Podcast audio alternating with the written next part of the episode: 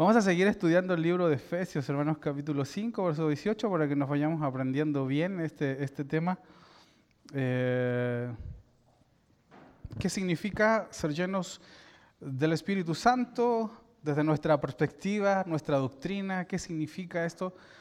Eh, un tema muy importante y pues me gustaría que lo pudiéramos leer todos juntos, este pasaje, ¿no? Si ya lo tienen, puede decir amén, con confianza y fuerza.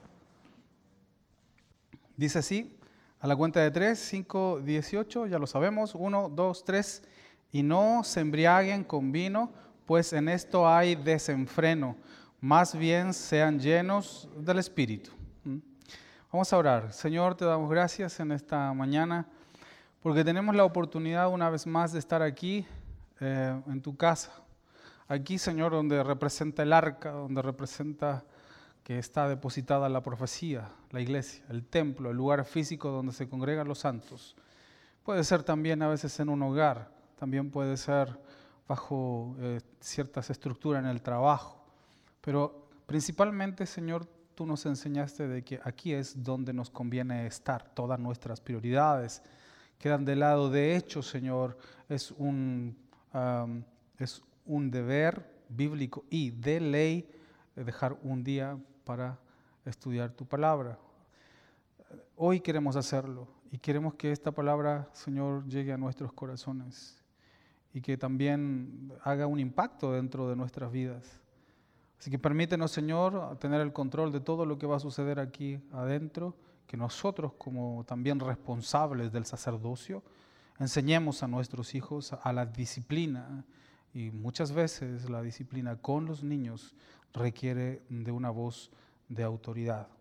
Pedimos entonces que esa autoridad esté en nosotros con sabiduría, con palabra, para que podamos escuchar lo que en este momento se va a hablar de tu boca, Señor, en el nombre de Jesús. Amén y amén. No se embriaguen con vino, pues en esto hay desenfreno, más bien sean llenos del Espíritu Santo. Los alcances de este tema, los alcances de ser llenos del Espíritu Santo, en realidad nos va a llevar a, reflexionar sobre varios puntos prácticos de la vida cristiana. Varios puntos prácticos de la vida cristiana. No, quiero este, involucrar solo conceptos, sino qué significa en lo práctico, ¿no? Y, y, estos temas pues los quiero dilatar un poquito ah, por varios domingos hasta que lleguemos al tema de la continuación de Mateo, del libro de Mateo, para continuar ah, ahora ya no en el Sermón del Monte, sino debajo del Sermón del Monte, nos bajamos y vamos a ver algunas cosas importantes del libro de Mateo. En el pasaje que nosotros aquí hemos leído, hermanos, Pablo está usando una metáfora, y esto es importante tenerlo en cuenta. Está usando una metáfora para ilustrar a sus oyentes el siguiente punto, un contraste. Eso es lo que debemos mirar eh, en este pasaje. No nos olvidemos, esto lo dijimos la semana pasada, siempre comienzo con un breve resumen para continuar con el tema. Cuando Pablo está hablando aquí de no se embriaguen con vino, no es un mandamiento de no, embriagarse con vino. Ese es el alcance. Está usando una metáfora simplemente. Y, ese contraste del que nos habla aquí Pablo, fíjense en el pasaje nada más, nos habla primero de desenfreno y nos habla de control o dominio propio, que ese es un fruto del espíritu, ¿no? Es un fruto del espíritu. Entonces esto es lo que Pablo principalmente nos quiere mostrar aquí. Algunos expositores dicen, aquí dice que no hay que embriagarse con vino. esa es una metáfora y el alcance. Pero el principio es otro, no es lo mismo. La embriaguez, entonces, es una metáfora. El punto de Pablo en este pasaje no está dirigido literalmente a prohibir la embriaguez. Como dije, es el alcance, pero no es el punto central. Lo que Pablo dice es, que alguien que está embriagado no tiene facultades de dominio o autodominio o de dominio propio, no tiene facultades de control, asimismo no tiene cordura, no tiene sensatez. O sea, este es el punto. Ser lleno del Espíritu Santo no es perder la razón, cordura, sensatez, como ya lo han interpretado otros cristianos evangélicos, ¿no? Como dije la semana pasada, hay gente que cree que mientras más se pierde el control, más lleno del Espíritu Santo una persona está. Pero aquí está hablando de un contraste y notoriamente está diciendo lo siguiente, ser llenos del Espíritu Santo no es igual a estar embriagado, es decir, tener descontrol, ¿no? No hay desenfreno en el Hijo de Dios, al contrario, el cristiano que está lleno del Espíritu Santo tiene absoluto control del Espíritu Santo. Mientras más llenos del Espíritu Santo estemos, más control tendremos. Amén. Eso es lo que nos dice, eso es lo que vimos la semana pasada. Rápidamente, um, es necesario observar entonces cómo está vestido este pasaje. Solamente vemos en algunos capítulos de Proverbios que comienza con un proverbio, con un tema, y al versículo siguiente es otro tema completamente diferente, ¿cierto? En cambio, este pasaje está vestido de un contexto, de un entorno textual, y ese entorno textual nos va a llevar a comprender mejor qué significa ser lleno del Espíritu Santo. Prácticamente cuando nosotros observamos la armonía del entorno textual, nos vamos a dar cuenta que somos obligados a interpretar, a interpretar perdón, este verso no como un pasaje aislado, no como un pasaje diferente, sino como un pasaje armónico. Así lo tenemos que observar. Tenemos que darnos cuenta de ese entorno textual. Rápidamente recordemos, Pablo como si se adelantara a la pregunta de este verso. Entonces, hermano Pablo, ¿Qué significa en lo práctico ser llenos del Espíritu Santo? Está bien, control y desenfreno. Desenfreno, embriaguez.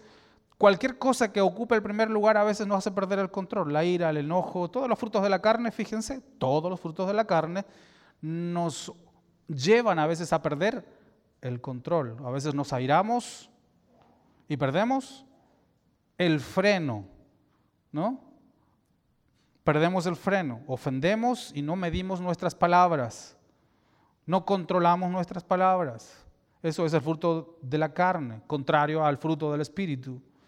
Entonces, aquí dice, bueno, está bien, reconocemos que ser llenos del Espíritu Santo es estar bajo el control de Él. En lo práctico, ¿qué significa? Ah, observemos simplemente el verso 19.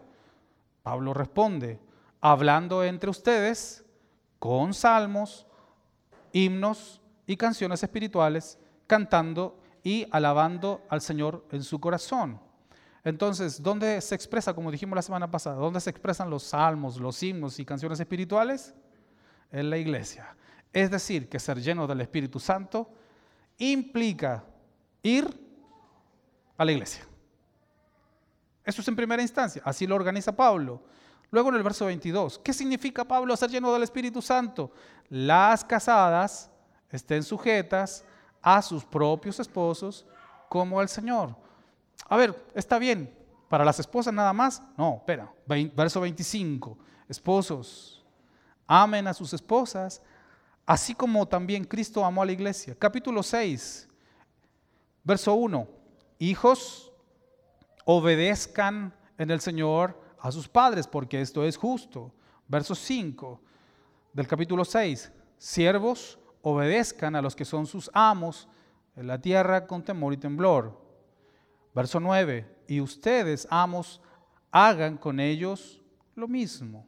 Prácticamente en estos pasajes que vemos, coherencia, sensatez, prudencia, cordura, armonía, ¿no? En contraste que Pablo ha expresado en la metáfora del verso 18, la embriaguez es desenfreno. Entonces, ¿qué significaría no ser llenos del Espíritu Santo? Desenfreno. Ahora vamos a los, a los versos que hemos leído. Leído. No ser lleno del Espíritu Santo, las casadas no estarían sujetas a sus propios maridos. No ser lleno del Espíritu Santo también sería lo contrario. En lugar de los esposos amar a las esposas, no la amarían. Es decir, estarían constantemente faltándole respeto. No ser lleno del Espíritu Santo es contestar a, los padres. No ser lleno del Espíritu Santo es ofender a los padres, no obedecer a los padres. Y nosotros interpretamos estos eh, de los siervos, siervos obedezcan a, los, a sus amos, prácticamente sería traducirlo o aplicarlo en el día de hoy a los, este, nosotros que somos empleados. ¿no? Empleados obedezcan a los que son sus amos en la tierra con temor y temblor. Y a los que tienen empleados dicen, pues amos, hagan con ellos lo mismo. Ese es el contraste. Y hoy vamos a seguir estudiando el entorno del pasaje para poder también nosotros recibir más herramientas y poner en práctica lo que la palabra del Señor eh, nos enseña para, poner, para ponerlo en práctica, valga la redundancia. En síntesis, el Espíritu Santo, en síntesis, el Espíritu Santo en la vida del creyente produce una digna, digna, digna manera de vivir. El Espíritu Santo produce una digna manera de vivir, que se practica y aplica en primer lugar, ¿dónde? Pablo dice, donde se cantan salmos, himnos y cánticos espirituales. Ahí, ¿no? Por lo tanto, se relaciona con una conducta bíblica a la que nosotros también llamamos santificación. ¿Sí? Es una conducta bíblica a la que nosotros también llamamos santificación. Pablo entonces nos enseña a cómo vivir la vida cristiana, pues nuestro pasaje que hemos leído está en el libro de Efesios. ¿Qué significa esto? Eh, la ubicación del pasaje, el discurso de Pablo está en este libro, que este libro es reconocido como un libro eclesiológico, dirigido para la iglesia. ¿no? Colosenses se parece mucho a este libro, pero ese libro es un libro cristológico, pero este libro está dirigido a la iglesia por todo su entorno. Entonces, siguiendo con la línea del de, eh, entorno textual del verso 18, nos damos cuenta que este verso está dentro de un tema general que Pablo ha estado comenzando incluso desde antes del capítulo 5 antes del capítulo 5, Pablo ya inició este tema. Prácticamente eh, cuando expresa ser llenos del Espíritu Santo, simplemente está dando el enfoque de todo lo que ha dicho y de todo lo que dirá. Todo eso es ser llenos del Espíritu Santo. Es el resumen de lo que Pablo ha estado diciendo antes y posteriormente. De esto nosotros podemos eh, darnos eh, cuenta muy fácilmente si, cuando miramos aquí el verso de 18, y, quiero que ahí me ayuden a mantener este, el texto ahí, cuando dice el verso 18, y no se embriaguen, y no se embriaguen. ¿Qué significa ese y? Ya lo hemos hablado anteriormente. Em, es una conexión, algunos le llaman conectivo es una conexión que nos obliga a mirar pasajes más atrás. Pero hay otra conexión intermedia cuando dice más bien, esos dos, y y más bien son conexiones, uno al principio y otro intermedio. Los dos tienen eh, una, un objetivo de hacernos mirar hacia, hacia atrás. Entonces, ¿qué significa la metáfora de Pablo para ilustrarnos el desenfreno ¿Y qué significa para Pablo entonces la llenura del Espíritu Santo? Vayamos al origen del tema y observemos lo que dice el capítulo 4.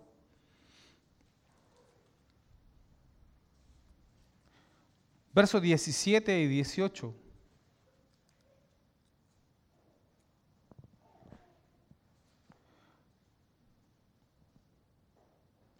Dice así, esto digo e insisto en el Señor que no se conduzcan más como se conducen los gentiles, en la vanidad de sus mentes, teniendo el entendimiento entenebrecido, alejados de la vida de Dios por la ignorancia que hay en ellos debido a la, dureza de su corazón. Esos son los dos pasajes. El mismo principio, el mismo principio que está en nuestro verso 18, aquí Pablo lo está utilizando. O sea, el mismo principio de contraste está utilizándolo desde el principio del discurso.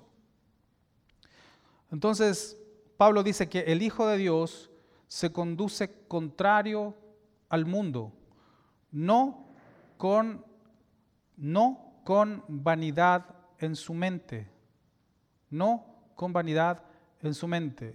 ¿Y, esto qué significa? Eh, en simples palabras significa que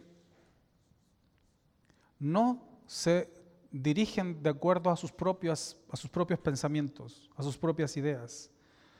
Vivir la vida cristiana desde una manera donde nosotros renunciamos a nuestros principios para someterlos al principio de Dios.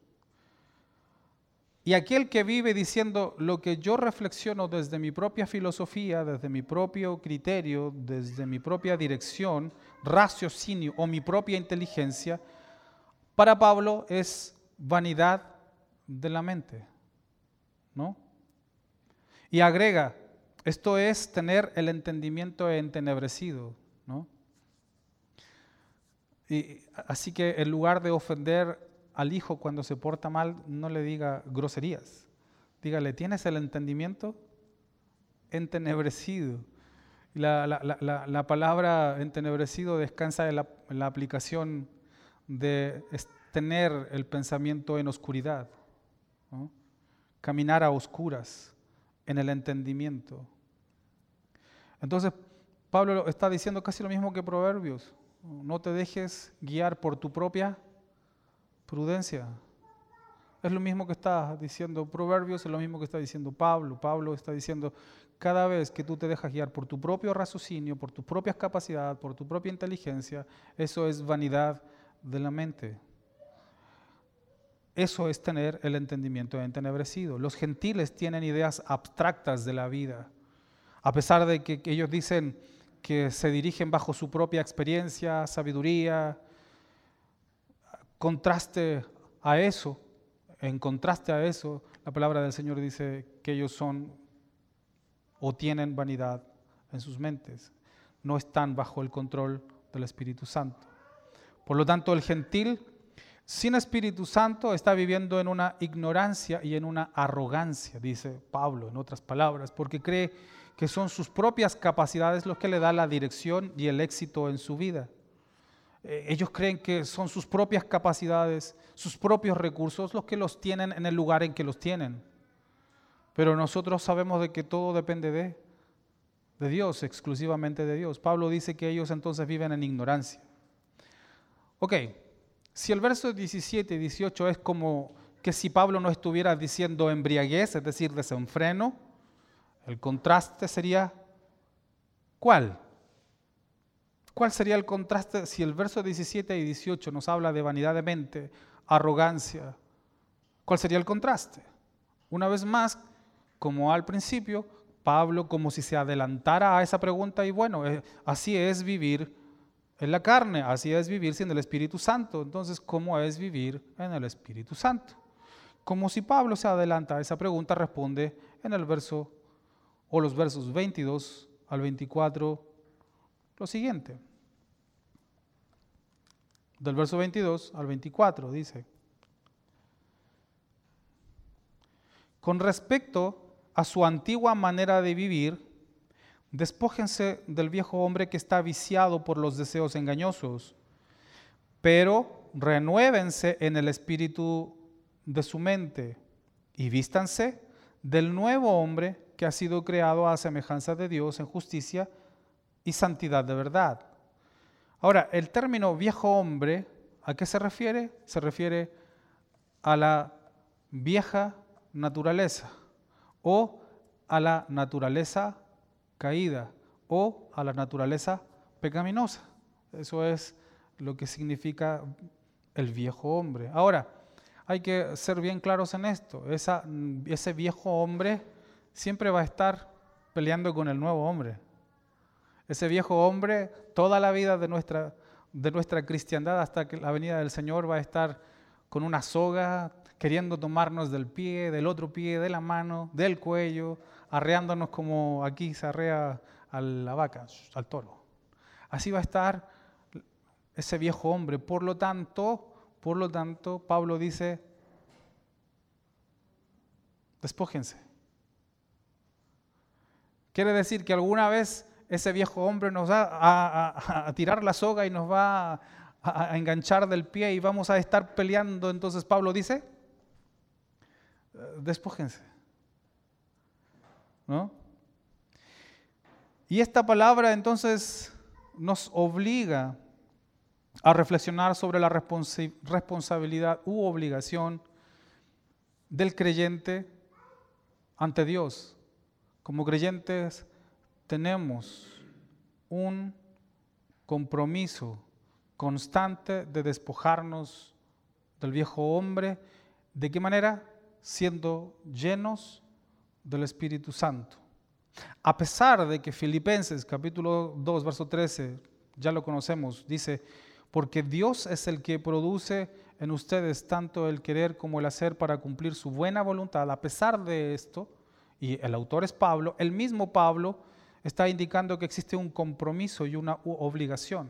Digo esto porque todavía no lo vamos a ver, solamente adelanto, que hay cuestionamientos a veces acerca de la soberanía de Dios. Si Dios tiene todo el control de lo bueno y el control de lo malo, ¿por qué no produce en mí hacer cosas buenas? Eso lo vamos a ver más adelante porque necesitamos más conceptos de la soberanía de Dios como iglesia que aprender. Aunque Pablo dice que Dios es el que produce el querer como el hacer, también este mismo Pablo está indicando que existe un compromiso u obligación del cristiano con su santificación. Tenemos una obligación con ella. Aunque por ahora como iglesia, como dije, no tenemos todas las herramientas para entender la soberanía de Dios, y lo vamos a ver más adelante, tengamos en cuenta esto, el compromiso cristiano. Hay algunos hermanos que he escuchado decir, bueno, eh, ¿qué hago con el tema de la soberanía de Dios? ¿Espero que Él ponga el sentir para dejar de pecar? ¿No? Y tienen ese conflicto, pero lo vamos a ver eso más, más adelante. Entonces, ser llenos del Espíritu y darle todo el control no exime al cristiano de una responsabilidad constante. Despójense. Eso no está en pasado, está en un presente continuo. Un presente continuo. Hoy me tengo que despojar del viejo hombre, mañana me tengo que despojar del viejo hombre, hoy me tengo que despojar del coraje y la ira que me sacó el hijo, el hermano, la hermana, el familiar. Hoy me tengo que despojar de todo eso para poder ofrecer un sacrificio vivo, que es vuestro culto, ah, desordenado o racional. Racional, ¿no? Entonces, bajo esta misma técnica literaria, Pablo se adelanta de nuevo a responder la posible pregunta de muchos que muchos podrían hacerse. ¿Qué significa despojarse del viejo hombre? Ante esa posible pregunta, ¿qué significa entonces despojarse del viejo hombre? Despojarse del viejo hombre es renunciar entonces a la carne y ser vestido del nuevo hombre es ser llenos del Espíritu Santo. ¿Mm? Fíjense cómo Pablo inteligentemente escribe, admirado por los literatos de cómo formula esto, a menos de, decimos solamente debió haber sido inspirado por el Espíritu Santo. Ok, Pablo, esto es lo que nos dices como respuesta. Entonces despojarse del viejo hombre es la respuesta general. Pero Pablo no se queda con eso, sino que Pablo también comienza a dar detalles de lo que significa despojarse del viejo hombre. Y despojarse del viejo hombre dice en el verso 25 del capítulo 4. Verso 25 del capítulo 4, lo siguiente.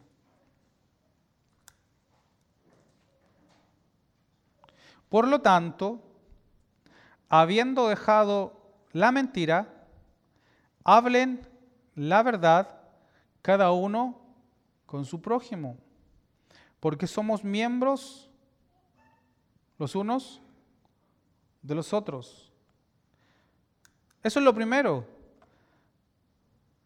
de despojarse del viejo hombre, no mentir. Increíble que ser lleno del Espíritu Santo significa no mentir. De ninguna manera, desde ningún ángulo o estrategia para disfrazar la verdad, Pablo dice, no mienta. Eso significa ser llenos del Espíritu Santo. No mentir. Y estamos en un mundo de mentira. Estamos llenos de, un mundo de mentira. A veces nosotros mismos decimos, vamos a llegar a las... Y llegamos a las... Y Pablo que dice, ser lleno del Espíritu Santo significa no mentir. Pero Pablo sigue especificando lo que significa ser lleno del Espíritu Santo en el verso 28. Perdón, vamos al, al verso 26, que también está, es parte de la estructura de la respuesta de Pablo. Dice, ¿qué dice ahí? Enójense, pero no pequen, no se ponga el sol sobre su enojo. Y el 27, verso 27 dice, no le den lugar al diablo. Es decir, podemos sentir enojo, podemos sentir molestia, pero si nos acordamos de eh, las bienaventuranzas del Sermón del Monte, no podemos llegar al extremo mm, de tildar, calificar a nuestro prójimo como necio o como fatuo necio o fatuo. ¿Se acuerdan del principio del Sermón del Monte? No calificar al prójimo como necio o fatuo con el impulso de la ira. Porque con el impulso de la ira, al expresar todo eso, estamos haciendo lo mismo que hizo Moisés con el pueblo de Israel cuando se enojó, y se enojó bien, Moisés se enojó bien, porque el pueblo era, era terco, no era obediente. Moisés se enojó y eso le impidió entrar a la tierra prometida por haber llamado necio y fatuo a sus hermanos. Y todo el principio que aprendimos de la bienaventuranza, esto es porque quien creó al ser humano, a nuestros amigos y a nuestros enemigos, es Dios y la justicia le corresponde exclusivamente a Dios. Con el impulso de la ira nunca debemos llamar necio ni fatuo a nuestro prójimo con el impulso de la ira. ¿Está bien? Por eso dice Pablo, enójense. Pues hay muchas cosas que nos dan mucho coraje. ¿no? Que nos suban el peaje para ir a la playa. Ahora sale 500 pesos ir aquí nomás a San Blas casi, entre gasolina y, peaje. Y, yo fui a la playa, hermanos, este, después de un buen tiempo que estábamos ahí encerrados con Perlita, y nos subieron como cinco pesos ya. Bueno, claro, hay que enojarse, pero no llamar necio ni fatuo al hermano. ¿Qué más significa ser lleno del Espíritu Santo? Vamos al verso 28. Dice, el que roba, no robe más, sino que trabaje esforzadamente haciendo con sus propias manos lo que es bueno para tener que compartir con el que tenga necesidad. Aquí esto es increíble porque si lo trasladamos este pasaje a Proverbios 3 vamos a encontrar lo siguiente. Primero que nada nos dice, el que roba, no robe más. Alguien dice, alguien puede decir, yo ya no le saco ni 10 pesos a mi mamá, ya no robo más. ¿Eso es suficiente? Alguien puede decir, yo ya no robo más, dejo de robar, ya no, ya no miento en mis cifras ante Hacienda, ah, ya no robo más, ya no robo más. ¿Y para, ¿Y para Pablo es suficiente dejar de robar? La respuesta es no, porque adicionalmente dice, trabaje esforzadamente haciendo con sus propias, sus propias manos lo que es bueno. ¿Para qué propósito? ¿Para qué propósito Dios nos bendice? Ahí dice. Entonces en la iglesia no debe, aquí lo aprendí eso, no debe haber hermanos codos. El otro día hablábamos con Perlita porque analizábamos el tema del diezmo, porque siempre salen preguntas así. Y, y, por qué el diezmo? Pues porque en la iglesia del primer siglo daban las propiedades, hermanos, imagínense. Entregaban sus propiedades.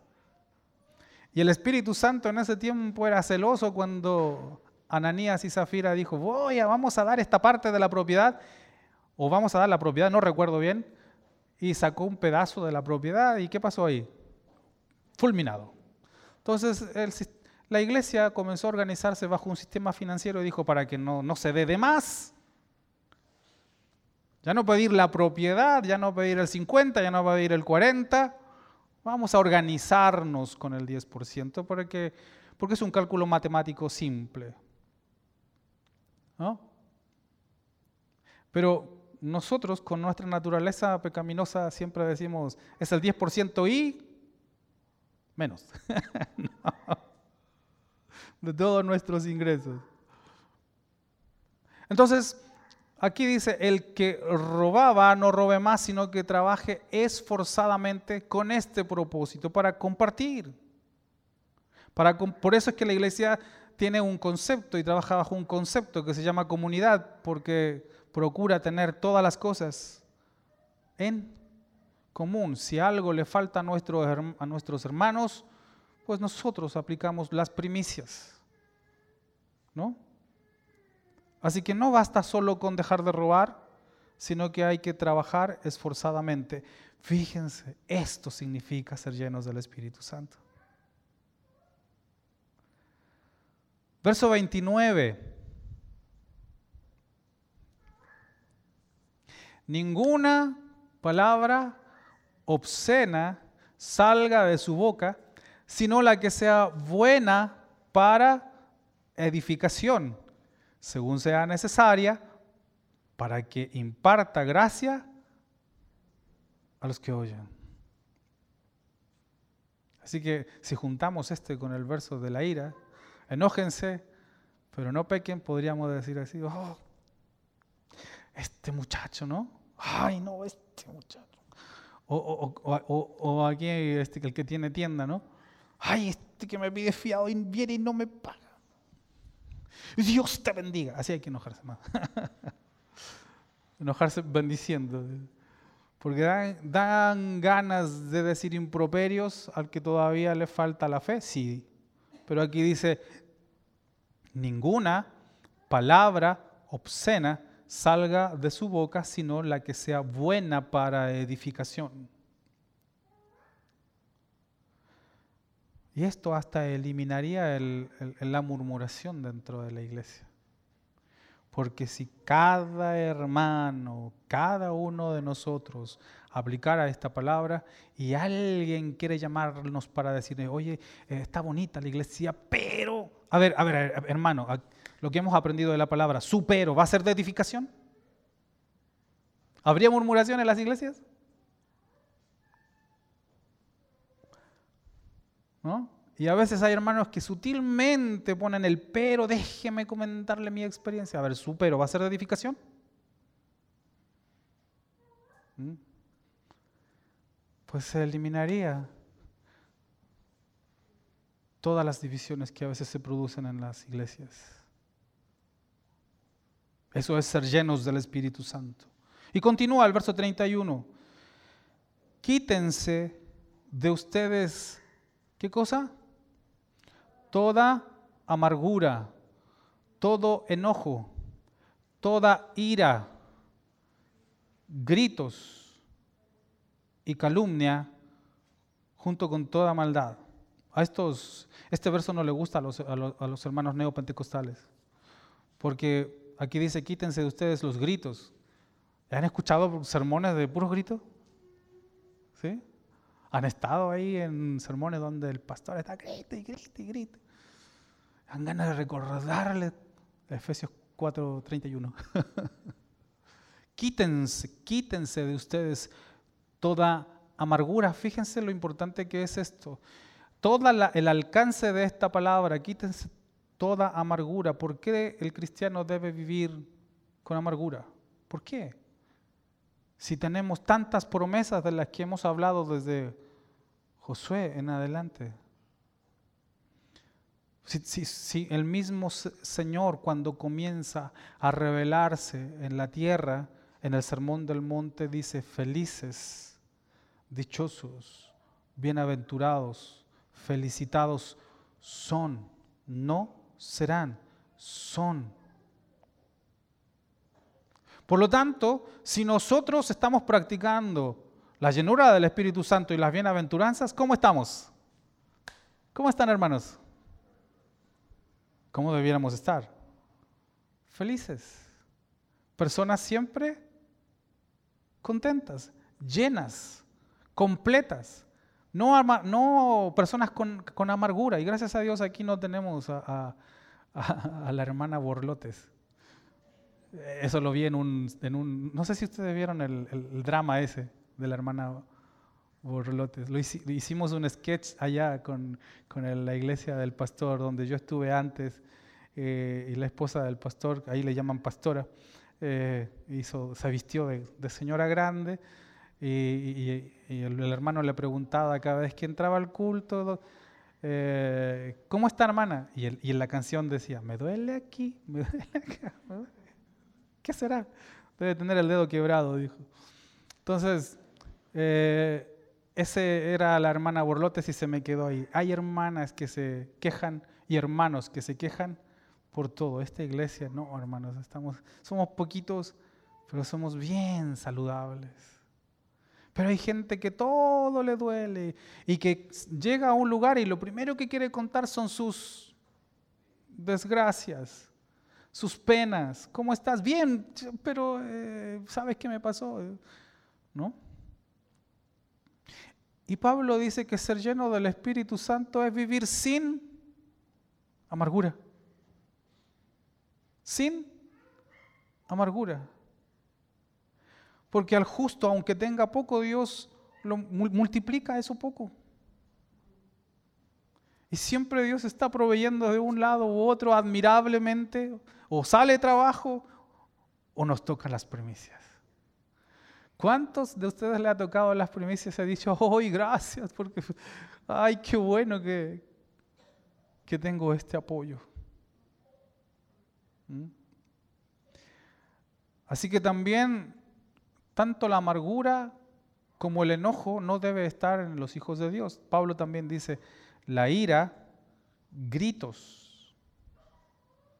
Pastor en Brasil dijo, iba para la casa de la... Los nombres de allá son diferentes aquí, de aquí son como todos iguales.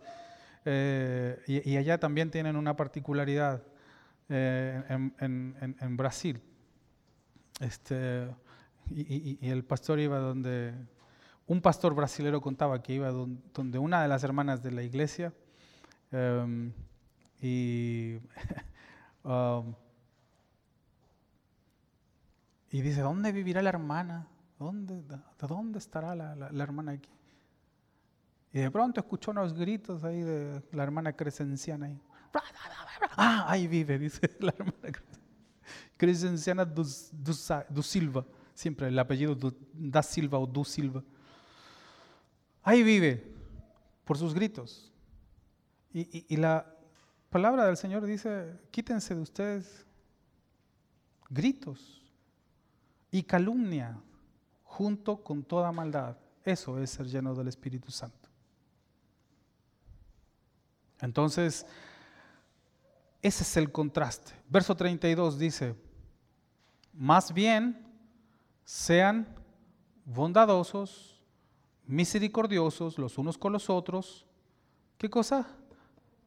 Perdonándose unos a otros como Dios también los perdonó a ustedes. Ese principio también lo aprendimos.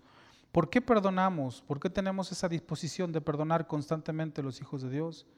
Porque hemos entendido que Dios nos perdonó mucho más que lo que nosotros somos exigidos en perdonar.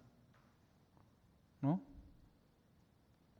¿Cuánto Dios nos perdonó? ¿Se acuerdan de la, de la parábola de los talentos? ¿Mm? ¿Cuánto se le perdonó al, al primer siervo? Es una montonera, toda la vida recibiendo un salario. Y él no quiso perdonar un pequeño salario o una pequeña deuda, perdón. Entonces, el Señor nos dice que ser llenos del Espíritu Santo es tener la disposición de perdonar. ¿Por qué tenemos que tener la disposición de perdonar? Porque la vieja naturaleza constantemente nos hace pecar. Y el perdonar trae comprensión ¿Mm? Cuando vemos a alguien que peca, es fácil condenarlo. Y hubo un tiempo en el eslogan que decía, el eslogan cristiano, los cristianos son el único ejército que cuando ve un soldado herido, lo remata. ¿Mm? ¿Por qué tenemos que tener esa disposición de perdonar? Porque tenemos que ponernos en el lugar de que cuando nosotros tenemos que pedir perdón. ¿Cuándo tenemos que pedir perdón nosotros? Siempre. ¿Por qué? Porque la vieja naturaleza constantemente, o el viejo hombre, constantemente nos está atacando y nos quiere hacer caer y en algún momento nos va a hacer caer. Entonces, cuando yo caigo, cuando alguien de mis hermanos cae, ¿dónde debiera tener el descanso de su corazón? ¿En los amigos mundanos? ¿En los compañeros de trabajo? Es la iglesia. La iglesia debiera ser el colchón, la almohada de un hermano que va en caída y tener la capacidad de levantarlo. Eso es ser llenos del Espíritu Santo. Concluyo. Pablo una vez más nos enseña lo siguiente, ser llenos del Espíritu significa un contraste con el pensamiento del mundo y el comportamiento del mundo, no solo el pensamiento, sino el comportamiento del mundo. Pablo nos enfatiza que ser llenos del Espíritu es tener una plena cordura de nuestras acciones. Fíjense, porque para poder controlar el enojo hay que tener cordura. Para poder controlar nuestra ira y no pecar, hay que tener sensatez, capacidad de frenar al viejo hombre. Así que ese es el contraste. El contraste no es, o perdón, ser llenos del Espíritu Santo no es levantar una silla y correr por toda la iglesia porque se cree que alguien está lleno del Espíritu. Pablo nos está hablando en este contexto que todo lo que implica desenfreno no es Espíritu Santo. Pero todo lo que tenga control, sensatez, cordura para frenar la ira, el enojo, para despojarse del viejo hombre, eso es ser llenos del Espíritu Santo. Si Pablo enfatiza entonces este contraste de embriaguez y la cordura bajo el control del Espíritu, como cristianos también debemos dirigir cada una de nuestras áreas con absoluto raciocinio para someterlo a la palabra de Dios. Ser coherentes en nuestro pensar, actuar, hablar, expresar y planificar nuestras vidas. Eso es ser lleno del Espíritu Santo. El mundo, hermanos, no va a ser conmovido cuando escuchen gritos aquí dentro de la iglesia. ¡Ay, aleluya! ¡Y gloria a Dios! El mundo no se va a conmover por eso. El mundo no recibirá un, testimonio de la fe si nosotros hablamos en otras lenguas o lenguas extrañas. El mundo no va a recibir el mensaje del Evangelio cuando digamos que somos cristianos y estamos mintiendo, perdiendo la cordura y tratando de necio y fatuo a nuestros hermanos. Recordemos lo que aprendimos el jueves acerca de Hechos 1.8 que dice, recibirán poder para ser testigos. Recibirán poder para ser testimonio.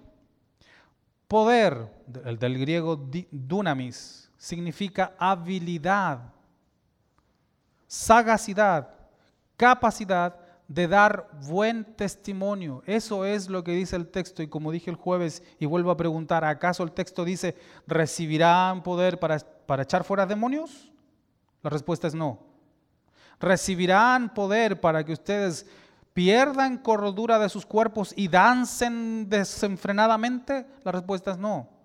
Dice, recibirán poder para ser testigos, para ser testimonio. ¿Y qué sucedió cuando recibieron el poder del Espíritu Santo?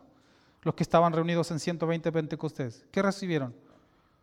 Tuvieron la capacidad, la habilidad de testificar su fe. ¿Cómo lo hicieron? Alabando en otros idiomas. El resultado, la aplicación fue el hablar en otras lenguas. Pero la importancia y el principio fue testificar. ¿Se dan cuenta? lo que la Biblia dice al respecto.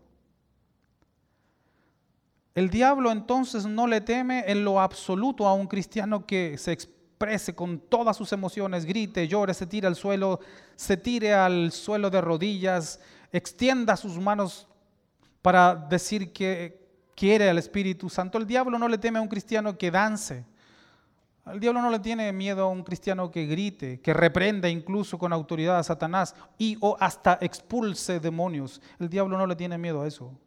Pero sí le teme a un cristiano que no miente, dice la verdad, no roba, no se aira, es decir, tiene dominio propio.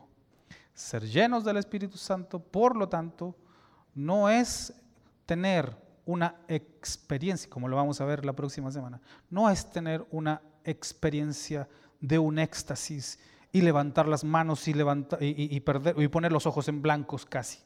Eso no es ser lleno del Espíritu Santo. El Espíritu Santo es cordura, sensatez, cordura para coherencia para organizar mi comportamiento mis reacciones delante de los demás, es decir, recibir poder para ser testigos.